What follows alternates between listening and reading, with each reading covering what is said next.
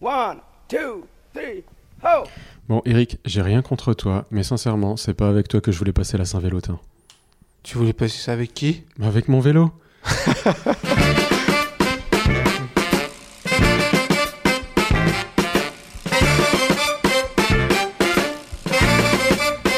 tout le monde, vous écoutez Pause Vélo et c'est la Saint-Vélotin, c'est la troisième année qu'on fête cet événement, le jour où les cyclistes déclarent leur amour à leur vélo.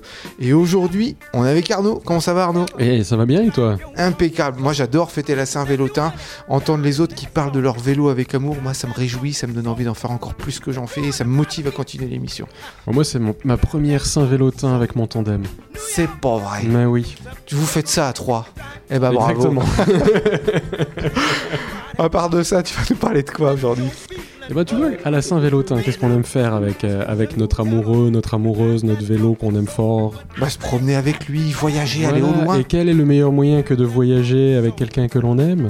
Eh ben de l'emmener en train. Exactement, donc on va parler vélo et train. Ah bah ça c'est intéressant. Le vélo-train à la Saint-Vélotin. Bien joué, bien joué. Oh, à la Saint-Vélotrain On va avoir euh, aussi pas mal de choses. On va avoir Deluxe qui sera là. On aura Florian qui a fait un interview d'un facteur qui livre des lettres d'amour. Et puis surtout, vous allez apprendre qui était Vélotin, qui se cache derrière Saint-Vélotin. On a son histoire, on a retracé son histoire. Et puis tout de suite, une voix que vous allez euh, très peu entendre, et pourtant heureusement qu'elle est là, c'est Émilie, qui fait partie de l'équipe de Pause Vélo, mais qui est community manageuse. Je féminise le mot même si c'est de l'anglais. Et Émilie, elle a décidé de déclarer aussi son amour à son vélo. Oh mon vélo, mon cher vélo. Ça fait plus d'un an que tu m'accompagnes. Et chaque moment passé sur ta selle est un plaisir immense. Tu es mon premier vrai vélo, celui que j'ai pris du temps pour choisir. Plusieurs mois d'ailleurs. J'ai demandé conseil à un vélociste et il m'a dirigé vers toi. Et ce fut le coup de foudre. Tu m'as tapé dans l'œil, mon croix de fer. Je ne connaissais pas grand-chose de toi. Mais il y avait un je ne sais quoi qui m'appelait. Peut-être ton loup grassé avec ton cintre route, moi qui ne connaissais que les cintres droits. Tu semblais être fait pour filer dans le vent. Je cherchais la polyvalence, un vélo pour aller chercher le pain, faire mes courses, travailler, rouler à vive allure sur tous les chemins qui m'inspiraient. Je cherchais la robustesse, un vélo que j'allais garder toute une vie. Le vélociste m'a dit, le croix de fer est celui qu'il vous faut. Et te voici, tu es bel et bien celui qu'il me fallait. Je te dois tant, cher vélo. Tu m'as initié aux longues sorties par tout temps, en toute saison. Tu m'as initié au gravel, tu m'as initié au porte-bagages. D'ailleurs, c'est dingue tout ce qu'on peut s'y mettre. Tu n'as jamais bronché. Tu m'as toujours emmené à bon port, là où je le voulais. C'est pourquoi je te dédie cette lettre, à toi, mon vélo, mon ami, que j'espère bien garder toute ma vie. C'était la lettre d'amour d'Émilie. Émilie qui nous a rejoint suite à un appel qu'on a lancé parce qu'on a besoin de monde pour euh, construire l'émission. Et on a toujours besoin de bénévoles si vous voulez euh, nous filer un coup de main. Peu importe où vous êtes en France, en Suisse, en Belgique, il n'y a pas besoin d'être forcément sur place. Si vous êtes sur place avec nous, euh, c'est encore mieux. Mais euh, vous pouvez être euh, à distance. On a toujours besoin de monde si vous avez des idées ou si vous n'en avez pas. Nous, on en a pour vous. Et vous n'êtes même pas obligé de participer à toutes les émissions si vous avez... quelques heures, demi-heure euh, par mois à nous consacrer, c'est que du bonheur. Alors on va parler maintenant vélo et train pour la Saint-Vélotin. Et oui, puisqu'il y avait une action Mon vélo dans le train, je ne sais pas si tu en avais entendu parler. Si, on en avait parlé la euh, l'année passée. C'était un collectif qui voulait faire passer une loi pour avoir 8 vélos dans, le, dans, dans les trains. Ils ont eu gain de cause, dis-moi pas que c'est pas vrai. Mais oui, ils y sont arrivés. À partir du mois de mars 2021, il y aura un minimum de 8 emplacements pour vélo obligatoires. Alors attention, parce que là, voilà, comme on est en France, hein, il y a toujours des exceptions, d'accord? Les trains dont l'achat ou la rénovation sera engagée à partir de mars 2021 devront inclure 8 places, 8 emplacements pour les vélos. Ah donc à partir du mois de mars, là, ça va commencer, euh, on va commencer à voir les premiers euh, trains Alors, rénovés. Les, les trains qui seront euh, rénovés à partir du mois de mars devront obligatoirement inclure 8 emplacements.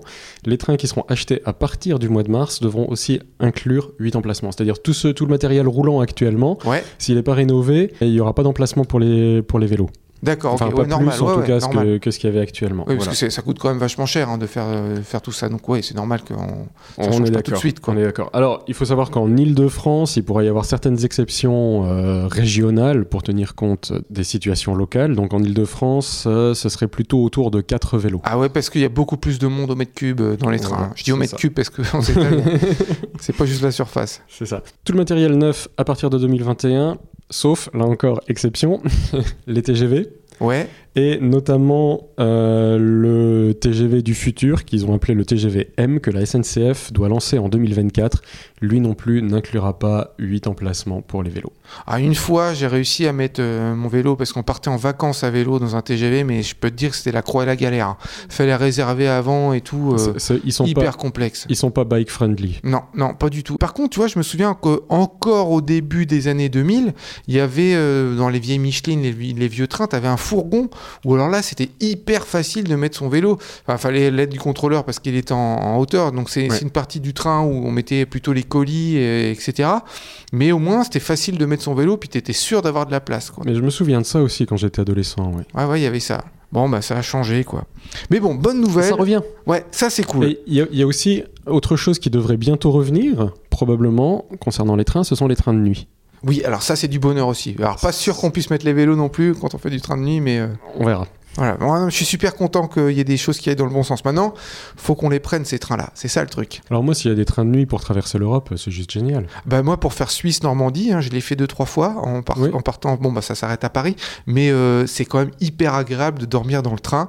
Tu rentres dans le train à 23 h tu t'endors là-dedans, tu te réveilles euh, à 7 h du matin à Paris, t'es euh, reposé, que du bonheur. T'as gagné ta journée quoi. T'as pas vu le transport passer. Alors on va partir maintenant avec Deluxe et euh, il est très remonté, comme d'habitude, remarque.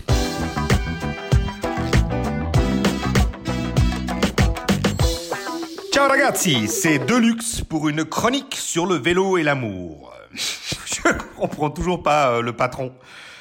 Ah là là, déjà qu'on n'a pas les mêmes opinions politiques et que j'aime pas faire du vélo, il va quand même demander à un mec qui a divorcé il y a moins d'un an de vous parler d'amour. C'est pas ce qui lui passe par la tête. Totalement incohérent le patron. Bon, je pense qu'on a les patrons qu'on mérite, hein.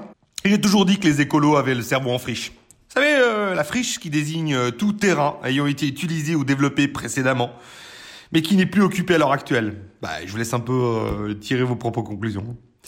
Ah, sinon, quoi de mieux que le tandem pour visualiser l'amour à vélo, ou le vélo et l'amour, hein? Je sais, elle est facile, mais quand même, les gars, le tandem!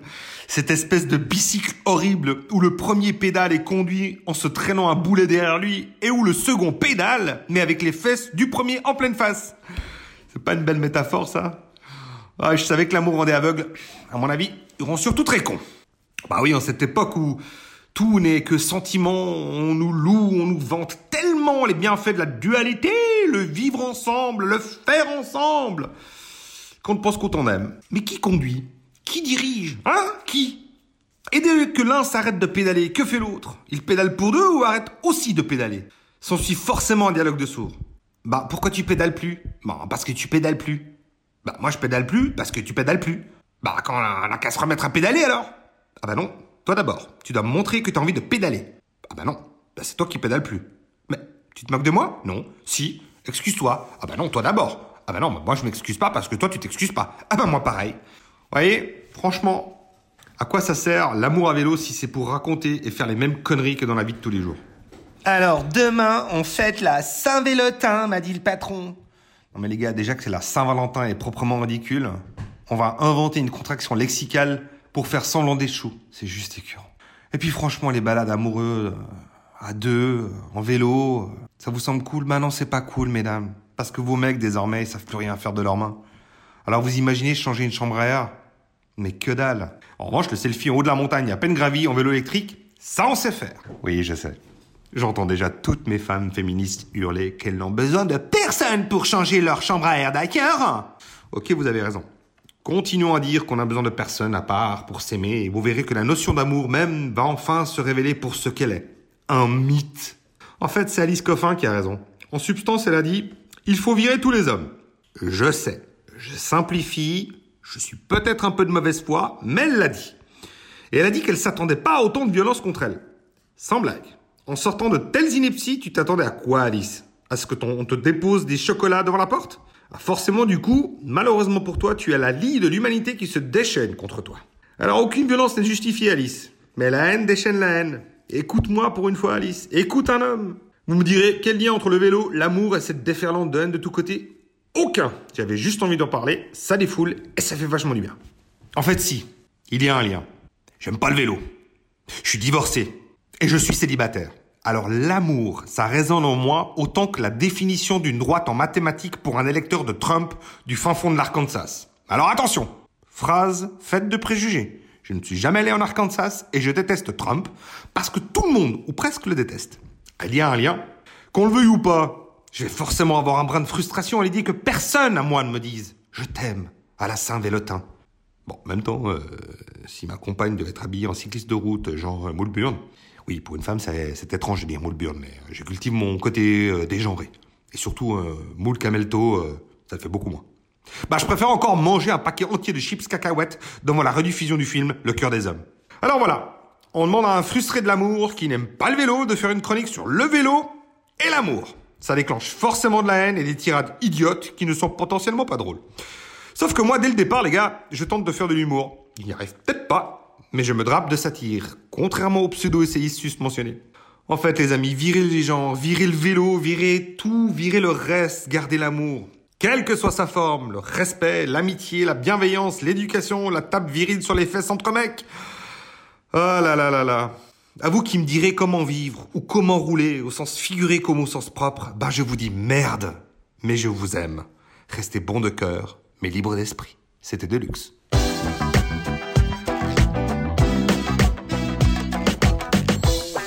Eh ben, merci à Deluxe de nous rappeler que sans haine, il n'y aurait pas d'amour. Mais je pense qu'au au bout d'un moment, à force de rester dans l'émission, il va se mettre à aimer le vélo. De gré ou de force, je pense qu'à un moment donné, il va comprendre. Il va changer. J'espère. Et puis maintenant, dis-moi, Eric, parce que Saint-Vélotin, ça fait trois ans qu'on en parle, ça fait trois ans qu'on déclare notre amour à nos vélos. Mais c'était qui Vélotin? Eh ben, j'ai fait des recherches euh, sur Wiki euh, truc et j'ai trouvé, j'ai trouvé qui était Saint Vélotin. Alors Saint Vélotin, le saint patron des amoureux de la bicyclette, il est né quelque part en Europe du Nord, mais on ne sait pas trop où exactement. Euh, C'était le euh, 14 février 1817. Alors dans une famille pauvre, un père charpentier, une mère bergère, Et Vierge euh, probablement. Alors, c'est ce qui est mis hein, sur Wiki machin, mais on- probablement. Euh, C'est sur le tard en fait qu'il découvre euh, son amour immodéré pour la bicyclette. Il est vélo taffeur et il prend chaque jour de plus en plus conscience du pouvoir du vélo pour rendre le monde meilleur. Et c'est ainsi qu'il décide de partir parcourir l'Europe pour aller prêcher la sainte parole vélocipédique, devenant ainsi le premier cyclo-voyageur de l'histoire. Il est d'abord moqué, puis petit à petit rallié par de nombreux disciples. Des disciples à qui il disait toujours en terminant ses prêches Et n'oubliez pas, mes frères et sœurs, pour sauver l'humanité, faites du, Du vélo. vélo. C'est lui, c'est lui qui a fait ça. Et nous, on l'a repris dans Pause Vélo. Et on lui rend hommage à chaque fin d'émission. Exactement, on ne le savait même pas. Il a eu de nombreux disciples. Eux ont aussi euh, ensuite hein, parcouru, parcouru le monde quand euh, Saint-Vélotin nous a quittés. Et ces disciples ont essaimé à travers toute l'Europe, euh, notamment en Belgique, où un de ses disciples a créé le GRAC. Et puis en 1980, un- disciple en France a créé la FUB. Et puis en 1985, un autre disciple de Vélotin a fondé ProVélo. Donc ce sont des sectes en fait dédiées à Saint-Vélotin. Voilà, ce sont des, des disciples de Saint-Vélotin qui ont créé le- leur, leur confrérie. Et puis un fait étonnant sur, euh, sur Saint-Vélotin, c'est que euh, des chevilles jusqu'à la moitié des cuisses, il était totalement glabre.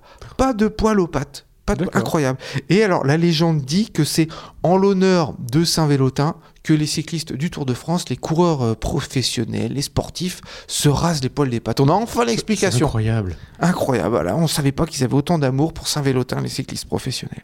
Le vélo, euh, c'est la santé. Donc c'est un autre fait marquant sur euh, Saint-Vélotin. Le vélo, c'est la santé. Et puis on sait que le vélo, en même temps, c'est quelque chose où il n'y a pas d'obsolescence programmée. Ça vit très longtemps. C'est un objet qu'on a toute une vie, voire plus.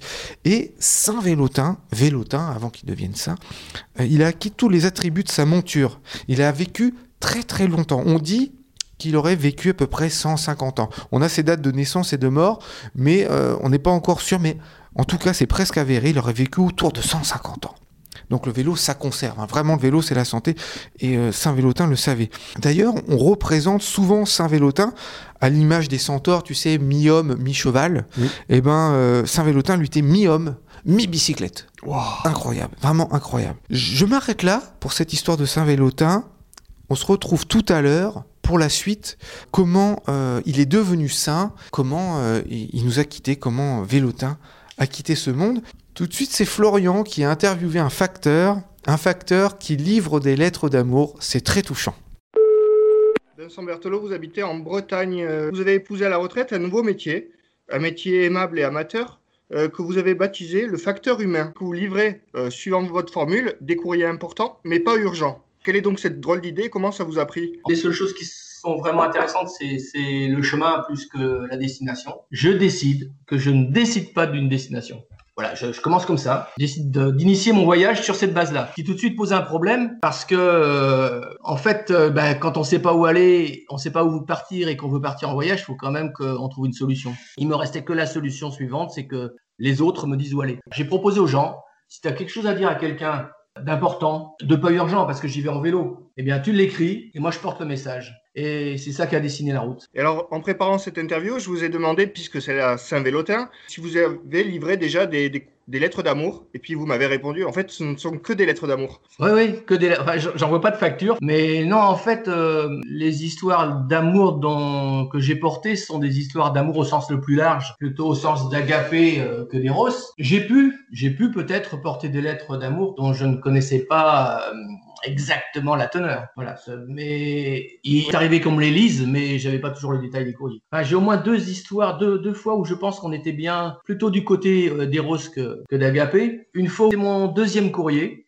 et que j'ai déposé euh, dans un magasin. J'étais pas très doué encore. Je savais pas faire le métier, j'étais en apprentissage et c'est vrai que je suis un peu déguisé, j'arrive avec mon vélo bizarre euh, et j'arrive dans ce magasin et et la personne ne sait pas trop quoi faire de moi et moi je sais pas très bien comment me présenter. Et elle me demande qui envoie ce message et comme sur le message c'est pas marqué, je, je laisse le doute planer. La dame elle prend le message, elle le pose sur la banque du, du commerce là et puis elle se barre. Elle me laisse en plan. Pas le temps de discuter. Et puis, bah, je repars, quoi. Moi, euh, je sais pas quoi faire. Enfin, j'essaie d'insister. Elle me dit, non, non, mais, euh, enfin, bon, grosso modo, je l'ouvrirai ce soir, j'ai pas que ça. Enfin, elle, elle m'est conduit. Bon. Ben, je repars. Et je me dis, bah, il faut encore que j'apprenne le boulot, hein, parce que c'est un peu limité en, en, relation. Et je, je découvre a posteriori, euh, puisque j'ai revu la personne qui a apporté le courrier, qu'en fait, euh, cette dame a ouvert son courrier euh, une fois que sa journée de travail a été terminée. Et j'ai su qu'elle avait pleuré beaucoup, que les personnes se sont retrouvées, que ça a été des bons moments. Il y a eu une deuxième fois, j'avais invité les gens, le cas échéant, à me, donner des courriers, y compris pour des amoureuses et conduites, ou je- j'en sais rien, des choses comme ça, quoi, des histoires qui, non pas qui finissent mal, c'est pas le souci, mais voilà, fini peut-être ou pas engagé. Et puis quelqu'un un jour m'a proposé de porter un courrier à une de ses anciennes relations qui avait mis fin à la relation. euh, et puis dix ans après, elle dit mais je, je vais te donner une lettre et tu, j'aimerais bien savoir pourquoi. Parce qu'apparemment, voilà, ça s'était pas trop bien expliqué. Donc j'ai porté cette lettre euh, d'une amoureuse et conduite. Et c'était assez assez drôle parce que je suis arrivé dans cette maison, euh, un nouveau couple était formé, et je suis arrivé dans cette histoire. euh, quand, quand j'ai dit qui me donnait la lettre, j'ai senti l'ange passer. Mais bon, après, j'ai été super bien accueilli euh, dans un magnifique jardin et puis invité à manger, enfin, d'une belle rencontre. Mais pendant l'histoire, la lettre a disparu. Et elle a disparu parce que celui qui la recevait l'a sans doute fait disparaître. Mais prétextant son grand âge, euh, il lui a donné le statut des clés ou de la casquette qu'on égare et qu'on sait pas où on l'a mise quand on est un peu âgé, quoi, quelque chose comme ça. C'était, c'était franchement très drôle. Alors, l'an dernier, vous avez créé une agence des facteurs humains.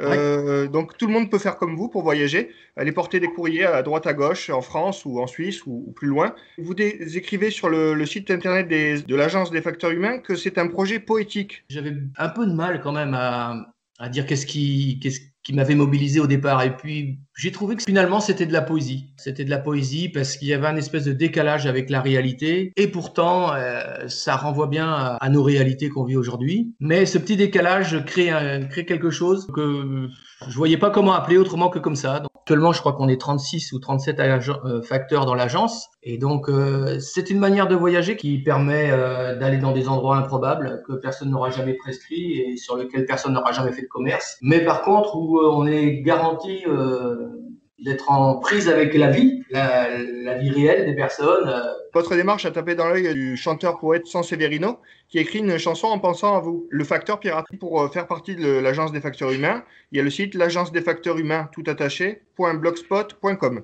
Merci beaucoup. Et puis on vous souhaite encore de porter euh, beaucoup de courriers. Merci beaucoup. Et tu vois, même après sa mort, Saint-Vélotin arrive, continue à nous faire propager l'amour autour de nous. Ah ouais, un facteur qui était lui aussi adepte de Saint-Vélotin. Oui, continue ton histoire. Suite et fin sur le, tard de sa vie, dans la deuxième moitié euh, du XXe siècle. Donc à partir de 75 ans euh, Ouais. Euh, S'il a vécu 150 ans Voilà, il, est plutôt. c'est la deuxième moitié du, du, 21e, du 20e siècle, donc tu vois, il est plutôt autour d'un peu plus de 100 ans, tu vois, il commence déjà à être âgé. Eh bien, les villes changent en Europe. Et Saint-Vélotin s'oppose fermement avec ses disciples, il est avec ses disciples, et il lutte contre les hordes fumantes et motorisées du roi barbare Pétrolosaure Ier. Oh. Oui, Pétrolosaure Ier de son vrai nom, Otto von Pétrolosaure. Otto, lentement mais sûrement, envahit les villes et les campagnes, causant discorde, malheur et réchauffement climatique. Bien sûr. Alors, après avoir vaillamment lutté, euh, eh bien, Saint-Vélotin s'éteint. Euh, il, est, euh, il est devant sa télé. On est le 22 décembre 1967. Et il voit à la télé qui est inaugurée la voie Georges Pompidou à Paris. C'est une autoroute sur ce qui était avant les quais de Seine. Et quand mmh. il voit une autoroute le long de la Seine qui défigure la plus belle ville du monde, Saint-Vélotin, il a une attaque, une crise cardiaque. Il s'éteint sur son lit de mort comme ça, et en, en repensant à la victoire de Pétrolosaure finalement, il a ses derniers mots, il dit « Pourquoi tant de haine ?» Et il s'éteint comme ça. Saint-Vélotin est rapidement canonisé. Oui, ça s'est passé comment? Alors en 1979, c'est le pape Jean-Paul II qui canonise Saint-Vélotin et il le fait saint patron des amoureux de la bicyclette. On fête Saint-Vélotin le 14 février, donc jour de, de sa naissance. Amen. Merci beaucoup. Alors, moi, je vais te lire. J'ai lu aussi un livre de Saint-Vélotin. Ce sont ses confessions intimes, en fait. Donc, c'est très personnel, n'est-ce pas?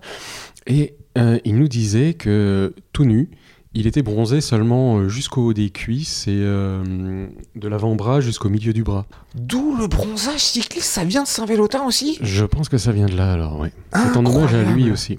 Incroyable. Alors vraiment, vraiment, Saint-Vélotin, une, une, personne extraordinaire. Formidable.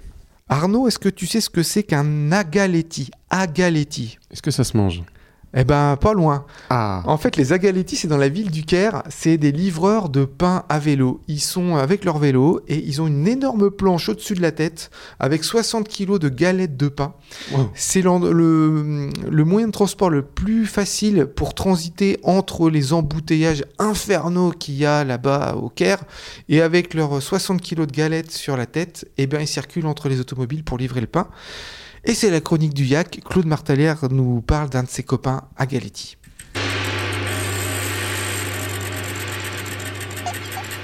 Aujourd'hui, je souhaite vous inviter à euh, écouter l'histoire euh, d'Amada, qui est un cycliste euh, du quotidien dans la ville du Caire. Une ville qui est une ville-monde immense de plus de 20 millions d'habitants. Les 600 galettes de pain baladi, 45 kilos, qui l'attendent sont disposées élégamment sur l'avion, le mot choisi dans la profession, pour évoquer la sorte d'échelle, longue de plus de 2 mètres et couverte de cages, détrayées en bois de palme. Le taillard, le pilote, Amada, ceint un turban autour de son crâne dont le sommet fait apparaître au grand jour un trou béant dans sa chevelure noire. Un cratère indélébile qui certifie à lui seul ses 14 ans d'expérience de livreur de pain. Un boulanger l'aide à placer l'avion sur sa tête. Puis d'une main, Amada pousse sa lourde bicyclette indienne hors de ce tavre de paix et de l'autre saisit son zinc. Prêt au décollage, il s'élance alors sur le chemin de terre battue de son quartier populaire, tout en basculant sa jambe droite par-dessus la double barre de son vélo, un pacha, Le voilà virevoltant dans le bouillonnement de la bien nommée mer du monde, une fourmilière de 20 millions d'habitants, éruptive et suffocante. À 29 ans, Amada est un véritable virtuose. Il joue de sa bicyclette comme d'un instrument de musique, défiant à chaque tour de roue les lois de l'équilibre et de la circulation. Sa frêle silhouette de derviche tourneur de pédales zigzag sans répit, lui assurant au millimètre près une enfilade inopinée dans le moindre interstice. Juste derrière, me voilà pris dans le pétrin entre le crachat noir d'un bus antédiluvien et un taxi. Avec une maîtrise phénoménale, ce contorsionniste ajuste sans cesse le haut de son corps, enfonçant tour à tour ses épaules dans l'air vicié pour garantir le vol parfaitement horizontal à son avion qui survole en maître le trafic chaotique. Au-dessus de la mêlée, Amada s'appuie d'une main sur un capot ou actionne l'une de ses poignées de frein qui entraîne un système de quatre sonnettes, car à chaque seconde surgit de nulle part un piéton, un marchand ambulant de patates douces, le ramasseur d'ordures, un vendeur de légumes ou un chauffeur fou de microbus. Il parle, crie, siffle, fait signe à un chauffeur distrait. Sa tâche est pharaonique, sa bravoure et sa prouesse quotidienne. Yes, I can proclame les mots incompréhensibles à ses yeux, inscrits sur son t-shirt. Si vous en doutez encore, il vous apportera même un verre de thé fumant au bout de son avion. Au langage des signes, les automobilistes carottes se montrent toujours fair-play et jamais énervés par les rétroviseurs que les livreurs de pain embrochent fréquemment de leur guidon pour se frayer de justesse un passage trop étroit pour une moto. Les agaletti, comme on les appelle, remontent n'importe quelle rue à contresens, par la droite ou par la gauche, sans que personne d'ailleurs ne s'y oppose, pas même la police. Toutefois, ils sont complètement exposés. À la moindre inattention, ils risquent une chute au péril de leur vie. Amada est un pro. S'il pressent une collision inéluctable, il jette son avion pour épargner sa nuque. Les livreurs de pain partagent un code de solidarité informel. Si l'un d'eux vient à tomber malade ou est percuté, un autre le remplace au pied levé. Dans de telles situations, les badauds s'activent spontanément à ramasser les galettes et à les restituer aux cyclistes. Le pain sera livré croustillant, aujourd'hui encore, à un stand ambulant de falafel ou à un restaurant dans un rayon de 5 km. Bien que l'Égypte soit un pays de mangeurs de pain, l'association de l'usage du vélo marginalise les agaletti. Paradoxalement, s'ils constituent aux yeux des Kairotes un élément constitutif du paysage urbain, leur omniprésence sur la voie publique les banalise. Comme tous les autres livreurs, Amadé est illettré et est venu à la ville car ici il gagne l'équivalent de 7 à 9 euros par jour, soit le double des revenus d'un paysan à la campagne. Depuis la Révolution, la figure emblématique du livreur de pain a tout de même connu une gloire éphémère sur les murs du Caire. Du graffiti d'Agaletti du célèbre artiste Ganzir, il ne reste hélas aujourd'hui que le tank, tout un symbole. À ce propos, les murs, de gros blocs infranchissables érigés par l'armée pour éviter la fuite des manifestants sur plusieurs des sept voies d'accès de la place Tahir, ont entraîné une perte de gains substantielle pour de nombreuses boulangeries, car leurs clients, des enseignes situées sur ces avenues, n'attirent plus aucun badaud. Ils obligent aussi les Agaletti à de nombreux détours, augmentant ainsi leur effort titanesque et leur temps de livraison. Archaïque par la dureté du métier, optimal pour son délai de livraison, avant-gardiste pour son respect de l'environnement, la profession, d'Agaletti devrait se perpétuer, même si aujourd'hui elle se voit partiellement concurrencée par les livreurs en Vespa ou en pick-up. Père de deux jeunes enfants, Amada s'imagine exercer son activité jusqu'à l'âge de 50 ans, à la recherche éperdue de son centre de gravité. Mine de rien, ça fait peur les agaletti. Hein. Je t'avoue que je serais pas rassuré dans le trafic. J'ai passé avec 60 kilos de pain sur la tête. Ouais, ouais. Je sais pas s'il y a des chiffres, euh, les blessures et tout ça, si euh, ça vit très longtemps un agaletti. Enfin, moi, je, je, les trouve très courageux. Et la pauvreté, ça, ça nous fait quand même faire des choses euh, ouais. qui sont un peu effrayantes. Eric, j'aimerais revenir à Saint-Vélotin, dont tu parlais de sa canonisation. Pour être canonisé, il faut, il faut avoir fait des, des miracles. Oui, c'est vrai, c'est vrai, ouais. Alors, qu'est-ce qu'il a fait, Saint-Vélotin Alors, Saint-Vélotin, on disait de lui qu'il pouvait réparer un vélo par simple imposition des mains. Incroyable. Oui, les freins se réglaient tout seuls, le, les chaînes qui étaient déraillées se remettaient tout seuls par simple imposition des mains. Oui, c'est pour ça que Jean-Paul II, il a invoqué euh, ce, ce, cas de, de, de, de miracle hein, réalisé par Saint-Vélotin. C'est pour ça. Et d'ailleurs, ça me fait penser, j'avais une fois croisé un, un cyclo-voyageur lors d'un de mes voyages. Je l'ai trouvé un peu fou, mais il m'avait dit que un jour où il était en voyage, il avait les deux pneus crevés. Ouais. Et il s'est mis à implorer Saint-Vélotin et euh, ses pneus se sont regonflés en fait. Tout seul? Tout seul. Ah, il est fort ce Saint-Vélotin. Donc pensez-y la prochaine fois qu'il vous arrive une tuile à vélo, implorer, prier Saint Vélotin. La semaine prochaine, on aura une émission. Ça faisait longtemps qu'on voulait faire une émission sur le climat. On aura Gary avec il fait nous. très moche en ce moment. Ouais, mais alors euh, il fait quand même de plus en plus beau euh, à cause du réchauffement climatique. Et Gary de la grève du climat viendra nous parler de ce qui se passe en ce moment. C'est vrai que c'est un peu mis entre parenthèses avec euh, le Covid, mais il y a quand même des actions et on verra surtout ce que le vélo peut faire pour le climat. Allez les copains, on se quitte et n'oubliez pas, pour sauver l'humanité, faites du vélo